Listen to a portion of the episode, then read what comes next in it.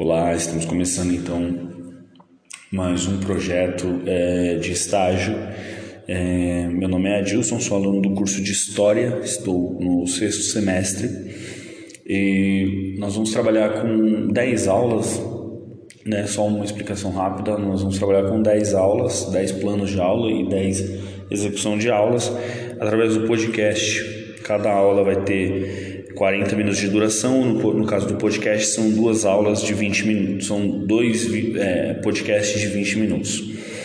É, a temática do, do nossa, da nossa aula será é, proclamação da República, a, a, o nosso é, recorte temporal né, será então Brasil, é, do período republicano, né, o início do período republicano 1889, com a proclamação, até a Era Vargas. 1945. Então, essas 10 aulas vão, vão estar dentro desse, desse espaço temporal. Nossa primeira aula, então, ela é, é uma aula inicial para a gente poder entender como houve o processo de ruptura é, entre é, a monarquia, a crise né, do, do, do, segundo reinado, até o desdobramento da proclamação. É, então, o, o essa aula é uma aula pensada para o nono ano do ensino médio, do, do ensino fundamental, né? É, e temos como principal objetivo compreender é, quais foram as principais causas é, que resultaram então é, na crise é, da monarquia, na crise do segundo reinado. Só que para poder é, iniciar é, essa aula, é, nós precisamos entender um pouquinho o que foi o segundo reinado, só para efeito de é, se situar né, é, dentro dessa questão, para que nós possamos entender o que foi essa crise. Né? Então, o governo do, do, do Dom, Pedro II, como vocês devem saber, iniciou no ano de 1840 e foi até o ano de 1889 quando houve então a proclamação da República. Né? Dom Pedro ele assume ainda é, o Império com 14 anos, né? 13 para 14 anos, e, e através do golpe da maioridade, não é o, o, tema da nossa aula, então não vamos nos, nos alongar muito. É, esse período do, do segundo reinado, é, você pode perceber que é um período longo, é de 49 anos, é um período que é marcado fortemente é, por uma instabilidade política e econômica no Brasil. Né? É, se comparado a, ao primeiro reinado e ao período regencial, é um período bastante estável, bastante é um período mais tranquilo em que há uma certa relativa, uma certa paz relativa entre principalmente os partidos liberais e, e, e conservador, o Partido Liberal e o Partido Conservador que são dois polos ali de poder muito intenso dentro do, tanto do período regencial quanto do primeiro é, é, reinado. É, esse, essa estabilidade ela é muito causada por medidas que, que, que, o governo de Dom Pedro II toma, como por exemplo aquilo que nós vamos chamar de parlamentarismo às avessas, né? que seria a criação de um gabinete ministerial né? com um presidente desse conselho né? dos ministros que, que seria na prática algo muito parecido com um primeiro-ministro. Seria na prática algo muito parecido com o primeiro-ministro. Ele governa, né? Ele que toma as decisões do executivo e só que ele é indicado pelo é, Dom Pedro, pelo imperador. E quando o Dom Pedro ele ele exerce também o poder moderador, quando ele precisa, ele pode dissolver a, a, esse gabinete ministerial e convocar um outro gabinete. Então, qual é a estratégia que ele vai utilizar? Ele vai utilizar exatamente uma espécie de revezamento, né? Não, não, não seja, não, não, é exatamente isso que vai acontecer, um revezamento, mas há uma intercalação entre o Partido Liberal e o Partido Conservador. Com isso, ele vai conseguindo controlar então aí essas é, é, elites políticas que tanto deram problema tanto no período regencial quanto no, primeiro, no reinado do seu próprio pai, Dom Pedro I. Né? No âmbito econômico, também é um período que há, há, uma grande, há um grande progresso econômico, né? há, um, há uma estabilidade econômica é, bem forte. É, esse período é bem marcado por essa estabilidade econômica. É, e graças principalmente à produção né, do café, ao, ao crescimento do cultivo do café. O café, ele inicialmente ele é produzido na região do Vale do Ribeira, na, entre Rio de Janeiro e São Paulo. Só que depois é, esses cafeicultores descobrem uma nova, uma terra mais produtiva, uma terra, uma terra mais fértil que fica na região do oeste paulista, que seria o que hoje é, nós chamamos do interior de São Paulo. É o período mais fértil. É, é, é a região mais fértil, é, é, onde tem a chamada terra roxa. Por isso eles migram, né? Então para essa região para poder fazer é, onde então é, o que vai acontecer? Esses cafeicultores vão começar a trazer é, o imigrante europeu, principalmente italiano, português, o alemão, para trabalhar nessa terra, porque é, o café, o cultivo do café exige uma mão de obra mais especializada, né? Então vai, eles vão trazer essa, essa mão de obra mais especializada para trabalhar nessas fazendas de café, esses cafeicultores, né? principalmente paulista. O que, que vai acontecer com isso? Esses é, imigrantes vão vir com um salário, eles vão ser assalariados, mesmo que seja algo muito pouco. Às vezes não é nem não é nem mesmo um pagamento monetário, às vezes é com alguma terra, mas é, eles recebem algo em troca do seu trabalho, o que vai já causar um enfraquecimento é, da questão do, do, do, do escravagismo, né, da escravidão, é, que vai ser muito importante nesse processo de crise. Ah, então você pode perceber que é, há um e outra outro fator importante na questão da economia do imigrante uh, chegar na, no Brasil é que ele também se transformará aí num pequeno é, numa pequena parcela aí dessa população desse mercado consumidor que vai fazer com que o capital gire né? vai fazer com que o dinheiro é, circule então é algo que, que, que já vai trazer um, uma certa estabilidade financeira e econômica para o país também. Agora nós é, é, precisamos entender é, todo o desdobramento, né, do que foi, é, do que é a nossa principal causa da aula, o nosso principal objetivo na aula, que é entender o que levou então à proclamação da República e o que levou então o fim do, do, do reinado, né, do segundo reinado, o fim da monarquia no Brasil. É, nós podemos dividir a, a questão da crise é, que o segundo reinado vai passar, nós podemos dividir ela em, em três ou quatro partes. Né? Nós vamos dividir em três. Só que eu vou é, falar de um outro é, ponto que foi muito importante também. Então, a, o primeiro ponto que, que nós vamos falar, referente é, a essa questão do, crise né, que o segundo reinado vai passar é a questão religiosa. O que, que é a questão religiosa? Ela vai afetar então aí na na crise que o Império é, vai passar, né? principalmente ali na década de 70, o ano de 1870, o que, que acontece? A igreja é, a igreja ela é atrelada ao Estado, né? ou seja, a igreja ela é submetida ao Estado. Isso vem desde a Constituição de 1824. Né? O Brasil é, é, se torna independente de Portugal. 1824, é, o Dom Pedro I é, vai convocar a Constituinte e vai é, é, divulgar então aí a primeira Constituição do Brasil, que é no ano de 1824. Nessa Constituição tem um, um ponto importante que é o padroado, que significa o quê? A igreja ela está submetida ao imperador, ao Estado, né? ela está atrelada ao Estado. Então, quem é, é, dá a última palavra para a igreja no Brasil é o imperador. O que, que vai acontecer? É, no ano de 64, o, o, o Papa Pio IX ele vai é, causar ele vai dar faz, escrever uma bula né uma, uma ordem de perseguir maçons a maçonaria proibir a maçonaria no mundo inteiro né E, e isso também se incluiria no Brasil. Só que no Brasil, é, quem manda na igreja é o imperador. O que, que o imperador vai fazer? O imperador ele não vai acatar essa ordem dos, do Papa. E por um motivo muito simples. Muitos historiadores vão falar que ele era maçom.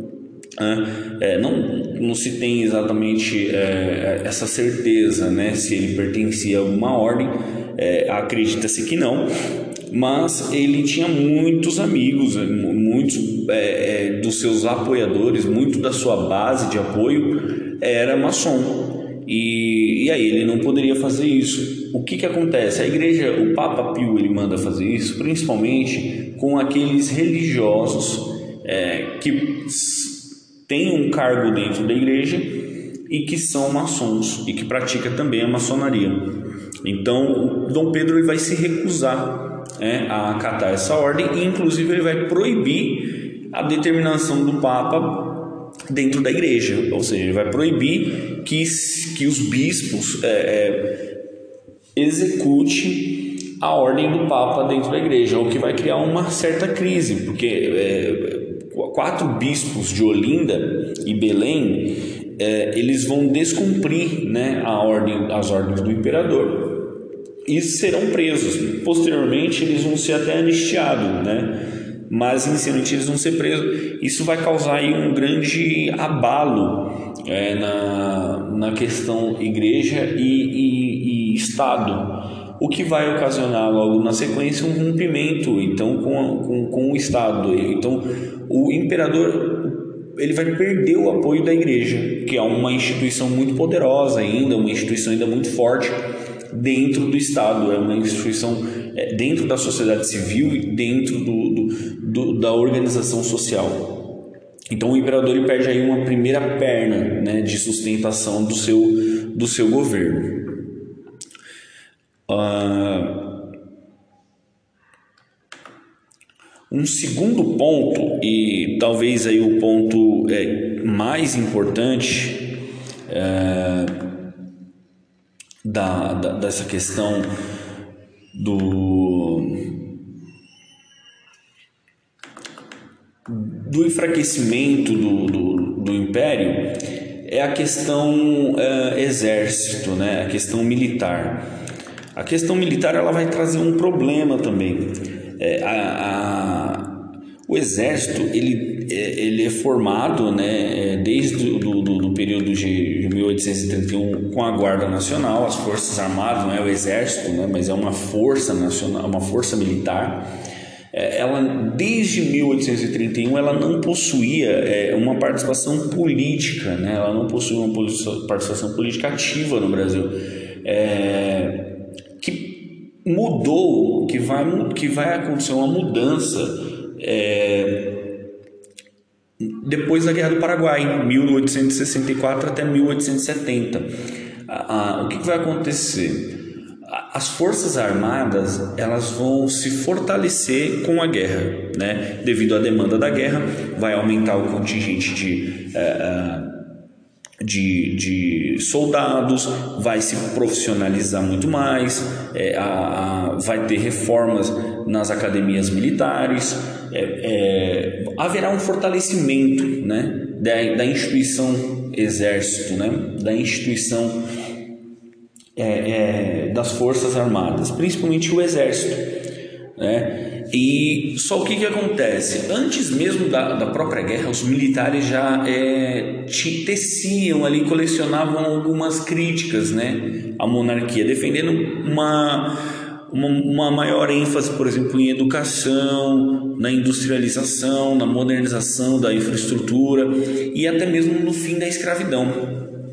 Né? e, e principalmente aqueles militares que é, é, frequentam a escola militar da Praia Vermelha, que fica no Rio de Janeiro, é, eles vão, é, que, que têm suas, seus estudos iniciados né, na, na Praia Vermelha, que era um, uma escola militar para os estudos dos militares, né, se tornou ali, a, a, Praia Vermelha acabou se tornando um grande centro de estudo de filosofia, né? E, e que teve grande influência na formação dos militares é, a questão principalmente do positivismo, né? ou então o, o a filosofia positivista é, influenciou muito então a formação principalmente desses oficiais do exército que se formaram na escola militar da Praia Vermelha.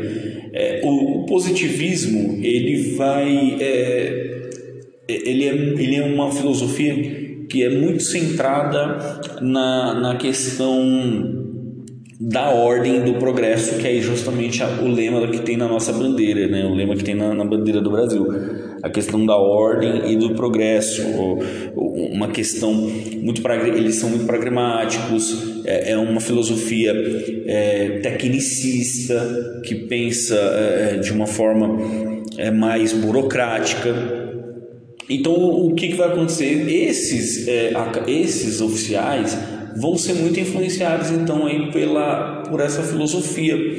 E aí, com tudo isso, eles vão então é, entrar cada vez mais, se convencer cada vez mais de que a monarquia ela é, é, é ela é um, um, motivo da fragilidade do, do, do, do, do Brasil, né? É, da, principalmente eles vão acreditar que a monarquia é quem gera o atraso do Brasil, né? É, eles vão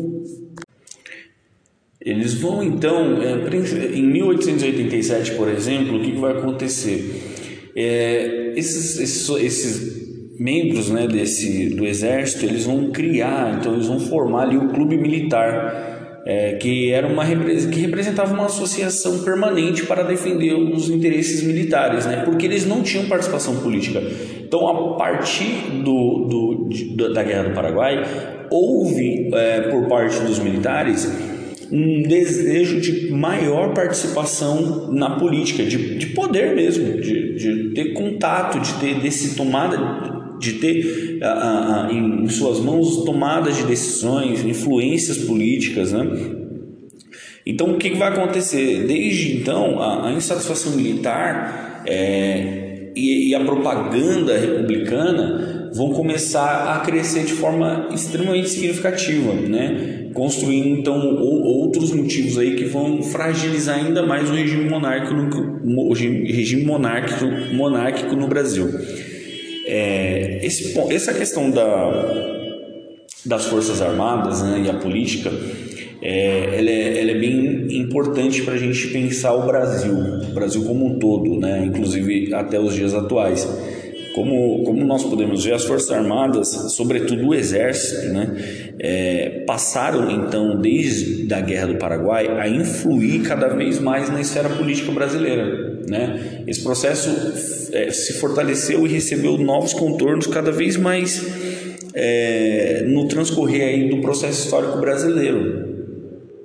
A gente pode evidenciar isso, por exemplo, é, na participação dos militares dentro da proclamação da República, porque é um golpe militar. Né? É, o, o, Marechal Deodoro, a proclamação da República é um golpe militar. O Marechal Deodoro da Fonseca depõe né, o, o apoiado por todos os, os, seus soldados, né, como liderança do, do, do exército, ele, vai, ele é quem vai ser o, o responsável por depor né, a monarquia, por depor o, o, o Dom Pedro II. Né? Você vai ter depois outra, outro movimento importante, um poucos, pou, poucos anos à frente, 30 anos depois, no ano de 1922, que é o movimento tenentista. Você vai ter influência das Forças Armadas na Revolução de 30, quando é, o Vargas assume o poder. Quem depõe o, o Washington Luiz é o Exército. Né? É, depois, o próprio Vargas também vai ser deposto em 45, também pelo Exército, e em 64 nós temos aí outro golpe civil-militar. Né? Aí, nesse caso, é um golpe civil-militar, não é um golpe só militar. Então, para você é, ter uma noção de como o exército ele, ele começa a partir de, de, de do, da Guerra do Paraguai com o seu fortalecimento né, é, de contingente também, né, de é, é, especialização, de treinamento, escola é, militar, todo esse processo vai é, fortalecer as Forças Armadas Brasileiras, em especial o Exército. Continuando então a nossa aula é, referente ao, à crise do segundo reinado é, no Brasil, é, nós temos uma outra questão, né? Nós já falamos de, das duas primeiras, a questão militar, né? É, toda a influência positivista é, que penetra, né? Na estrutura, é, principalmente do oficialato, né? do, do exército brasileiro, a falta de, é, de, de, influência política ativa, a falta de participação política é, do, do, do, exército brasileiro é, foi um dos, dos motivos aí que é, levou a essa crise, né? essa crise do, do da instituição e crise do governo. O outro ponto, que também eu já tinha falado, que é a questão religiosa, né, é, rompimento da igreja com, com Dom Pedro por conta do, do, do padroado, né? E agora o terceiro ponto, que também é um ponto é, bastante importante uh, dentro desse, dessa configuração, dentro desse contexto histórico, que é a questão republicana, né? Então, é, você já tem aí um movimento republicano no Brasil, né? É, lembrando que o Brasil é o único é, país da América Latina é, nesse momento que vive um, uma monarquia, né? É, os demais já são países republicanos. Então, é, imagina que a, a, o, a onda republicana já está né, acontecendo no mundo, já está presente no mundo inteiro e o Brasil ainda é vivendo uma monarquia. Então esse movimento é, é, é, republicano começa a surgir. Ele vai surgir principalmente é, dentro daqueles grupos radicais né, do Partido Liberal. Partido Liberal, que é um membro, que, que é um partido elitista, não é que é um partido é, popular, não, é um partido da elite, é um partido que faz parte da elite, assim como os conservadores. Então, é, você vai ter no final, no começo dos anos 70, né, mais ou menos em 1873, a fundação então do PRP, que é o Partido Republicano Paulista. É, esse partido ele é extremamente vinculado é, aos, aos cafeicultores, né? principalmente os mais importantes cafeicultores do estado de São Paulo.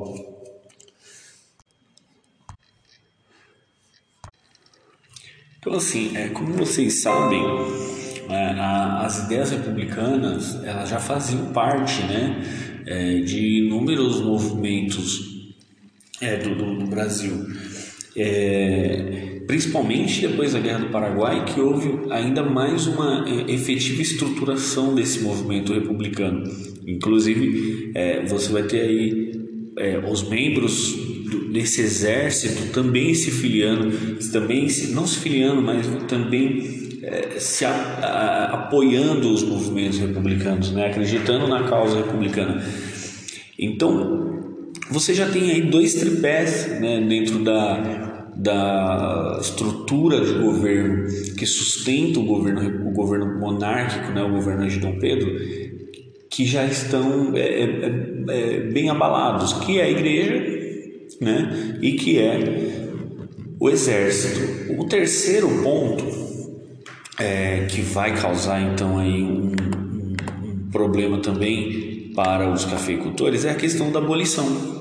Né? O terceiro ponto vai ser esse. Então, a abolição vai gerar um, um outro problema, que é esse outro tripé que sustenta a monarquia, que é o rompimento daqueles, daqueles, é, daquela elite agrária, principalmente do Rio de Janeiro, que também irá romper com, com, o, com, com Dom Pedro devido ao, ao, eles são conservadores, eles querem a manutenção uh, do, do, modelo escravagista e com a, o, a abolição eles também irão romper né, o apoio que eles tinham ali. O Dom Pedro acaba se tornando uma figura descartável para eles e aí eles vão também se tornar aí é, republicanos, né? É o que os historiadores chamam de os republicanos de última hora. Então esse é o último tripé que sustenta o, o, a monarquia que cai, né? Então, apesar de é... então o que mais causou é, esse é, esse desgaste, o que mais causou esse desgaste da relação entre essas elites agrárias conservadoras, tradicionais, né, oligárquicas, com o governo, com o, o, a monarquia, foi justamente a, a toda a, a, o processo né, de emancipação, todo o processo emancipatório que foi ocorrendo é, com todas as leis. Né? Então, como você pode ver, por exemplo, é, você tem a lei Eusébio de Queiroz em 1850 que proíbe o tráfico negreiro. Claro, todas essas leis, é, que as leis abolicionistas, são leis que têm problemas, né? São leis que têm, elas não vão acabar com com a, a, questão da escravidão e nem vai muitas vezes ser colocada em prática, né? como por exemplo a lei Eusébio de Queiroz. Claro que houve, havia ainda tráfico negreiro, né? apesar da proibição. Depois você tem a, a lei do ventre livre, que é uma lei também que não fazia muito sentido, porque a criança, que o filho de um escravo nascia livre mas ele tinha que ficar é, sobre a tutela do senhor até os oito anos. Depois você tem a lei ainda do sexagenário, que um, um escravo que chegasse a 60 anos é, poderia comprar, né, a partir dos 60 anos, a sua, a sua alforria, trabalhando mais 5 anos para o senhor. Então, assim, eram raros os casos daqueles que chegavam a 60 anos, muito poucos. Então, eram todas leis. É, para tapar o sol com a peneira, né? não, não, não, não se levava muito a sério. Então, todas essas leis foram desgastando essas relações entre proprietários rurais, né? esses oligarcas, e, e, e o império, visto que os primeiros é, sentiram-se principalmente abandonados ali pela monarquia. Né? Então, é, então é, você pode perceber que, em resumo, esses proprietários rurais é, que foram o sustentáculo, né, um dos sustentáculos do império durante muito tempo, romperam gradualmente com suas relações então com a monarquia. Eles foram rompendo é, aos poucos né, com, com a monarquia, visto que todas essas leis iam desagradando a, a sua relação e ia desgastando a sua relação com o império até que chega a, a, a Lei Áurea, né, promulgada em 1888, que é quando realmente esse, esse, esse sustentáculo é, oligárquico cai. E aí é o último né, a cair, e aí é inevitável que a República é, seja instaurada no Brasil e a monarquia chegue ao fim. É, então, nós podemos dizer então que a monarquia ela cai no Brasil de podre, né? Se a gente pode dizer uma palavra é essa.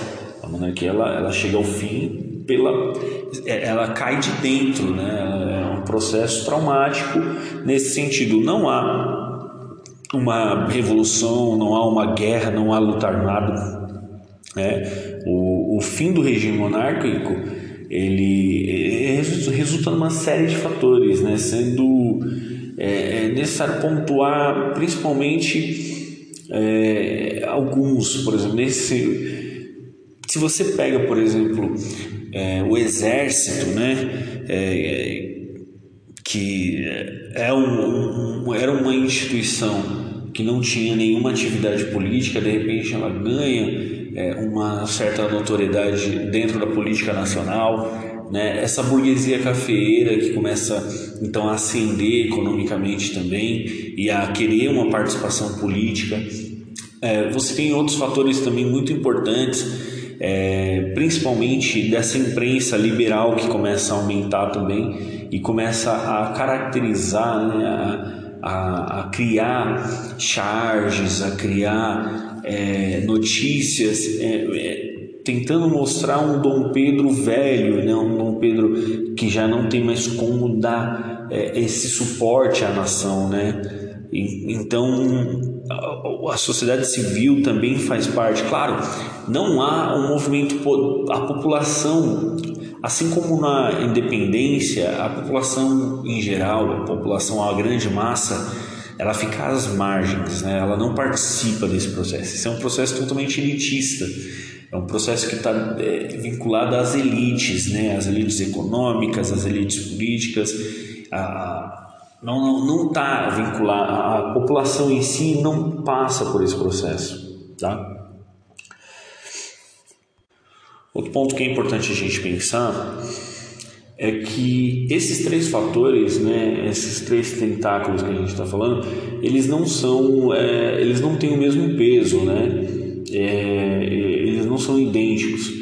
É, claro que o exército e, e a burguesia, principalmente os, o oficialato, né, eles tem uma importância muito maior, porque, afinal de contas, Deodoro da Fonseca é quem é, destitui né, o, o imperador, e, e, dentro desses fatores, outro agente político, é, que atores políticos né, que, que ah, tem um protagonismo nessa, nessa relação é também essa burguesia cafeeira paulista que está em ascensão e querendo é, abrir espaço aí para para ter mais participação política. Então, quando chega no dia 15 então, de novembro né, de 1889, é, ocorre então aí a proclamação né, da independência do Brasil, constituindo então aí um governo provisório né, da República. É, e, e, eles mandam um, ultima, um comunicado então por Dom Pedro que está na cidade de Petrópolis para ele se retirar do país. É, o, o, imperador então deposto ele embarca com a família real é, uma Europa e, e, isso é o início da, da primeira república do Brasil. Aquilo que nós vamos chamar de primeira república. Então basicamente é, a aula é, é uma introdução sobre o que nós vamos trabalhar é, nessas próximas aulas né? É importante a gente falar um pouco sobre esse período que antecede a proclamação, que, que antecede a República, né? E aí, nas próximas aulas, a gente vai trabalhar um pouco mais com a questão da, da, da própria República, todos os, os, desdobramentos, então, que vão ocorrer aí no século XX do Brasil até meados, ali até 1945, né? Fim da Era Vargas. Antes da gente finalizar, é, para a gente deixar um pouco para ficar um pouco claro, a gente vai estar fazendo aqui um, um respondendo uma pergunta, né, é, com metodologia mesmo de, de ensino, né, para a gente poder usar uma atividade prática e fixar, né, em nós o, o conteúdo que foi debatido no dia. Eu peguei aqui um, uma, uma questão da prova da Mackenzie é, a pergunta é bem simples, mas que, que, se você não tem o conhecimento não é tão simples assim. Então, a pergunta é: sobre o contexto histórico responsável pela proclamação da República, não se inclui aí a, a resposta A. A insatisfação dos setores escravocratas com o governo monárquico após a Lei Áurea evidente essa daqui não é, né? Porque aqui a pergunta é sobre o contexto histórico responsável pela proclamação da República não se inclui. Então a gente tem que escolher aquilo que não é, que não tem nada a ver ou que não é que não tem influência dentro desse contexto histórico. Então é, é, os escravocratas sim estavam insatisfeitos, né? Então essa resposta está errada porque ela inclui dentro desse processo histórico. Então a insatisfação dos setores escravocratas com o governo monárquico após a Lei Áurea, eles realmente ficaram insatisfeitos, principalmente essa elite carioca, né? essa elite é, agrária carioca. A B é a ascensão do exército após a Guerra do Paraguai, passando a exigir um papel na vida política do país. Também não é essa a resposta, porque, como a gente bem sabe, após a Guerra do Paraguai, o exército ele vai crescer, né? ele vai ter uma ascensão é, dentro da política, ele vai ter uma ascensão até mesmo econômica e uma importância dentro do, do, da, da, da sociedade brasileira. Né? Ele, então há realmente uma ascensão do exército e que vai exigir então uma participação mais ativa na política do país. A terceira, né, a C, é a perda de prestígio do governo imperial junto ao clero após a questão religiosa. Também não é essa, né? A gente bem sabe que houve também um problema entre o, o governo imperial e, ao, e o clero, justamente por aquela questão do, do padroado, a questão é, do, da ordens né, do Papa para perseguir o, para a proibição, né, não nem perseguir, mas a proibição da maçonaria no mundo e o, e o Dom Pedro ele não acata. Então essa daqui também não é uma não é a questão correta, porque ela inclui, ela está inclusa dentro desse contexto histórico da, da proclamação da República. A, a resposta 4 é a oposição de grupos médios urbanos e fazendeiros do Oeste Paulista, defensores de maior autonomia administrativa. Essa aqui é bem complicada, mas também faz parte. Né? Então, ela não é a resposta correta porque ela também está dentro do contexto histórico. Então, é, quem são esses grupos médios urbanos, né? E esses fazendeiros? Fazendeiros a gente sabe, são esses cafe, essa burguesia cafeeira que está querendo abrir espaço para é, é, ter um papel mais protagonista dentro da, da sociedade, dentro do, da política do país. E a resposta E, que é a última, e é, ela parece ser a correta, porque todas as outras não são, então essa daqui deve ser a correta, é o alto grau de consciência e participação das massas urbanas em todo o processo da proclamação da República. Evidente, essa aqui não é a resposta correta né, como nós eh, falamos agora há pouco, não houve uma participação das grandes massas, né, não houve uma participação das massas urbanas nem rurais. Então não há uma participação popular dentro desse processo da proclamação da República.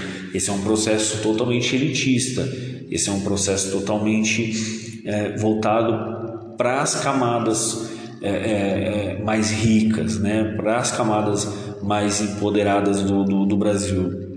Então a população ela assiste marginalizada, né? assiste todo esse processo marginalizado. Ele não, ele não participa de movimentos populares, não há um movimento popular dentro desse processo. Né? Então a resposta correta seria a E. Então, basicamente, esse foi a nossa aula de hoje, esse foi o, o conteúdo que foi preparado. Na próxima aula a gente vai estar falando já um pouco mais sobre a proclamação da República e os seus desdobramentos iniciais, né? a instauração de um governo provisório, é, a eleição do, do, do Marechal Deodoro, é, é, a, a, sua, os primeiros problemas que eles vão encontrar ali como governo. Tá? Então, essa foi a primeira aula e Obrigado.